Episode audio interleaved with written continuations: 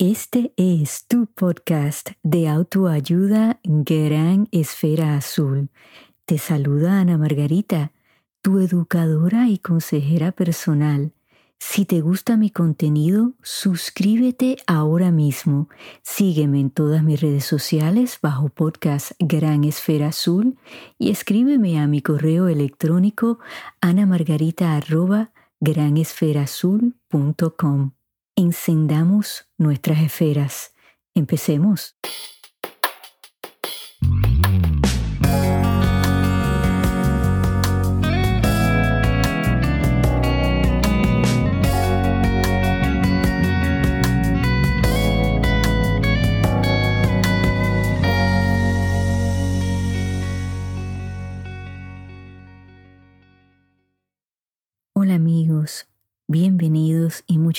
Por pasar este ratito conmigo. Les voy a pedir que se relajen, vamos a respirar profundamente, vamos a dejar que toda esa energía fluya para poder recibir lo que este episodio nos va a ofrecer. Y hacía tiempo que no empezaba de esa manera, ¿verdad que sí? Pero este es un episodio importante. Es el último de tres episodios que he hecho hablando de pedir perdón y otorgar un perdón.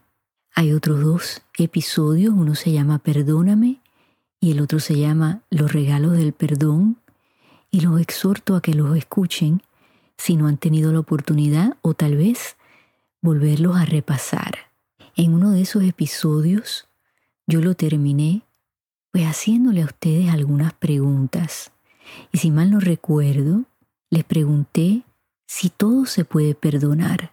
¿A qué ustedes le pueden otorgar un perdón? ¿Quién merece un perdón? Tomen un momento y piensen en eso.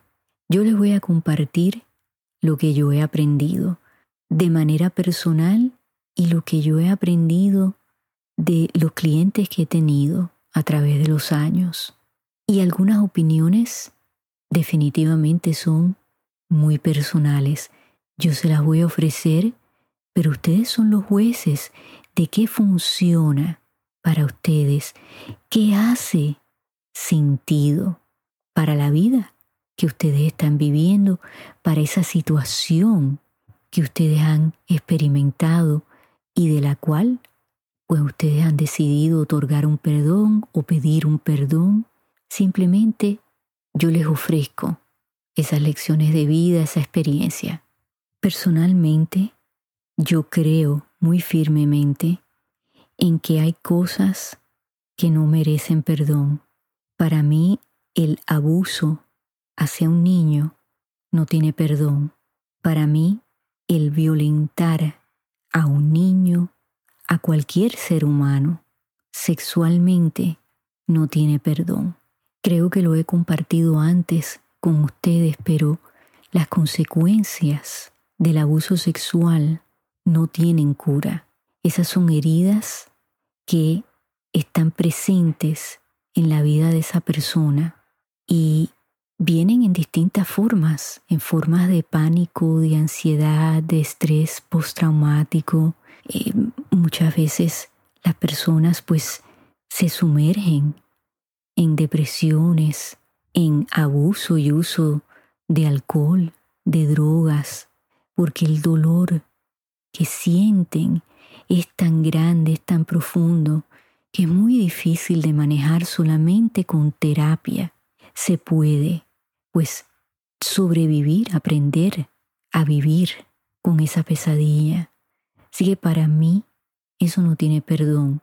Hay muchas otras cosas que pues, aunque sean terribles, pues podemos encontrar en nuestro corazón el otorgar un perdón. Y el perdón es algo muy personal. Les voy a dar un ejemplo. Si alguien viniese donde ustedes, alguien que los ha lastimado, y le dijera, pues yo sé que te lastimé y siento haberte lastimado, pero no sé, tienes que dejar eso ir. Y simplemente se van. ¿Cómo ustedes se sentirían? Ese perdón está un poco vacío, ¿verdad que sí? Y yo creo que la clave está en que esa persona nos diga, siento haberte lastimado. Ese es el punto, ¿verdad? Que nos lastimaron. Ahora bien, ¿qué pasa si esa misma persona viniese donde ustedes y le dijera, sé que te lastimé y te lastimé conscientemente? Sabía que te estaba haciendo daño y lo hice de todas maneras y tú no te merecías eso y de corazón te pido que me perdones. Eso es distinto, ¿verdad que sí? Creo que ahí como que empezamos a sentir que nuestro corazón se abre y estamos dispuestos a escuchar. ¿Por qué? Porque esa persona ha admitido el habernos herido, admitido que conscientemente lo hizo, porque esa persona que nos hirió sabía que con sus acciones, que con sus palabras, pues nos iba a causar ese dolor y lo hizo de todas maneras. Pero el que esa persona lo reconozca, que rectifique, eso nos ayuda a nosotros a entonces estar abiertos a tratar de reconstruir esa relación. Yo he hablado mucho de intención y hay que tener mucho cuidado con qué intención se hacen las cosas, porque dentro de esa intención hay un significado, hay un mensaje y esa persona puede ver ese mensaje como, ah, de eso tú estás hecho. Escuché ese mensaje, alto y claro, como dicen algunas personas, ¿no? Entonces cuidado con esa intención. Recuerden que cuando ustedes están otorgando un perdón, no le están diciendo a esa persona, no, está bien, no te preocupes. No, tenemos que ser claros y decirle a esa persona, entiendo cuál fue tu intención, no te comportaste de la mejor forma conmigo, pero comprendo que ese no es quien tú eres. Todos podemos tener un mal momento, podemos errar, cometer errores, pero ahí es donde hay que prestar atención. ¿Fue simplemente un error o esa persona nos está enseñando quién es? Recuerden las palabras tan importantes de la doctora Maya Angelou. Cuando alguien te enseña quién es, créeselo. Voy a estar haciendo un episodio acerca de eso más adelante, pero esas son palabras muy ciertas. Cuando alguien te hace algo, créeselo y entonces explora. ¿Esta es una persona que va a repetir esos comportamientos? ¿Son consistentes? o simplemente fue un evento en ese momento, fue un error en ese momento. No quiere decir que va a venir más de lo mismo de esa persona. Ahí viene ese punto, ¿no? De qué está hecha esa persona.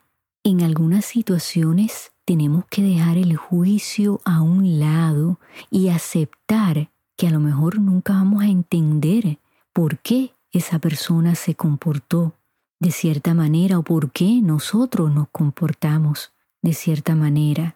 A veces no hay respuestas, pero lo que no podemos hacer es cargar ese peso con nosotros.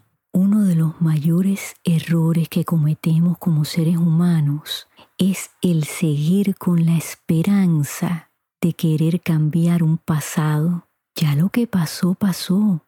No lo podemos cambiar, podemos aprender de eso para no volver a cometer el mismo error, para no volver a caer en la misma trampa, lo que sea que ustedes hayan experimentado, esa esperanza hay que dejarla ir, no lo podemos cambiar. Y saben que estamos poniendo energía en algo que no va a ir a ningún sitio. Y entonces eso nos roba de nuestro presente, de nuestro futuro. Esa es una energía perdida. Hay que dejar ir las cosas y que se queden ahí en ese pasado. Cuando decidimos no perdonar o decidimos seguir cargando con nosotros los resentimientos, la ira, la frustración de alguna experiencia, eso es como tener un cáncer Y ese cáncer no se va a quedar donde empezó. No, no, no. Ese cáncer se va a regar por todas partes. Va a seguir creciendo y van a ocurrir metástasis y va a afectar todas las áreas de nuestra vida, nos va a afectar mental, física, emocionalmente, va a afectar nuestras relaciones, va a afectar nuestro trabajo, todo nuestro entorno, porque no se va a quedar donde empezó. Ese cáncer se va a regar y va a afectar va a corroer nuestro corazón, nuestra mente, todo nuestro espíritu. Ese cáncer va a tomar posesión de la razón, va a afectar nuestra creatividad, nuestra productividad. Piénsenlo, todos esos resentimientos, toda esa ira, eso es un cáncer, nos va a mantener estancados. ¿Y saben qué? No vale la pena, es energía mal gastada porque no va a cambiar ese pasado y muchas veces no va a cambiar a esa persona que nos hirió. Tenemos que decirnos a nosotros mismos, no fue mi culpa lo que me sucedió, pero sí es mi responsabilidad cambiarlo. El no dejar ir el no perdonar a esa persona o no perdonarnos a nosotros mismos es darle poder a la historia de nuestro pasado al costo de lo que podría ser nuestro destino. Piensen en eso, le estamos dando poder a algo que ya pasó y eso le va a restar la importancia que debe de tener nuestro futuro. En eso es lo que nosotros tenemos que concentrar, ese poder para podernos sanar. Piensen en la intensidad que ustedes le están poniendo a esos sentimientos, a ese pasado, ese poder que le están dando a una historia ya contada es como que a ustedes se les ofrezca una cura a ese cáncer y ustedes no lo acepten y quieran seguir enfermos. Hay que pensarlo de esa manera. El sentir resentimientos, ira, el quererse vengar, eso es todo tóxico. Y estamos llenando todo nuestro cuerpo de todo eso que no nos hace bien. Y esa intensidad pues va a afectarnos completamente. Vamos a vivir en estrés, en ansiedad, vamos a reaccionar inclusive con aquellas personas que no nos han hecho nada malo, porque a lo mejor dicen o hacen algo que nos recuerda a ese evento, a esa otra persona, y hacemos que esa persona pague por algo que no hizo. Piensen ustedes en cuántas veces ustedes reaccionan a algo que no tiene nada que ver en realidad con lo que pasó, pero son dispositivos que se disparan, ¿verdad que sí? Esos botoncitos que se aprietan y uno reacciona y después hace preguntas. Hemos hablado de eso. Hay que poner esa intensidad en nuestro presente, en sentirnos sanos. Perdona si lo puedes hacer si lo puedes hacer de corazón, si lo puedes hacer completamente, sin tener ningún reparo, sin arrepentirte. Pero si no puedes perdonar, déjalo en las manos de Dios si eres una persona de fe, déjalo en las manos del universo, en lo que sea que tú creas. Pero entonces sepárate de eso, déjalo ir y no te quedes con todo ese peso por dentro, porque eso te atrasa, te minimiza, te va acabando, te va destruyendo y no vale la pena. Muchas veces pensamos que si otorgamos un perdón estamos siendo débiles, vulnerables. Y saben que eso no es cierto. Hay que tener mucha fortaleza para poder perdonar a alguien que nos ha herido profundamente, que tal vez hasta ha cambiado el curso de nuestras vidas. Eso no es fácil. Hay que tener mucha interesa para poder hacer algo así. Entonces nos tenemos que dar ese valor y sentirnos fuertes y decir, ¿sabes qué? Porque soy una persona empática, porque estoy hablándote de un lugar de compasión, te otorgo ese perdón.